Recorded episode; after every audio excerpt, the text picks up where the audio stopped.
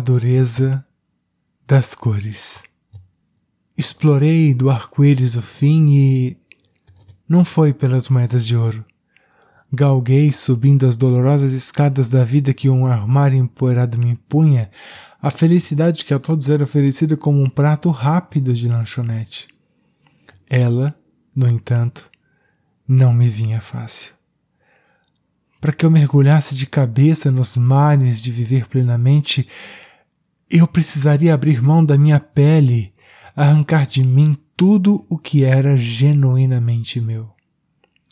Chutei então a porta da prisão que me continha, gritei a plenos pulmões que eu não viveria à sombra do preto e branco. Abracei a bandeira que me entregaram, que disseram ser minha, mas não foi o bastante. Entre os meus, eu era estranho, e sendo estranho, eu era fraco.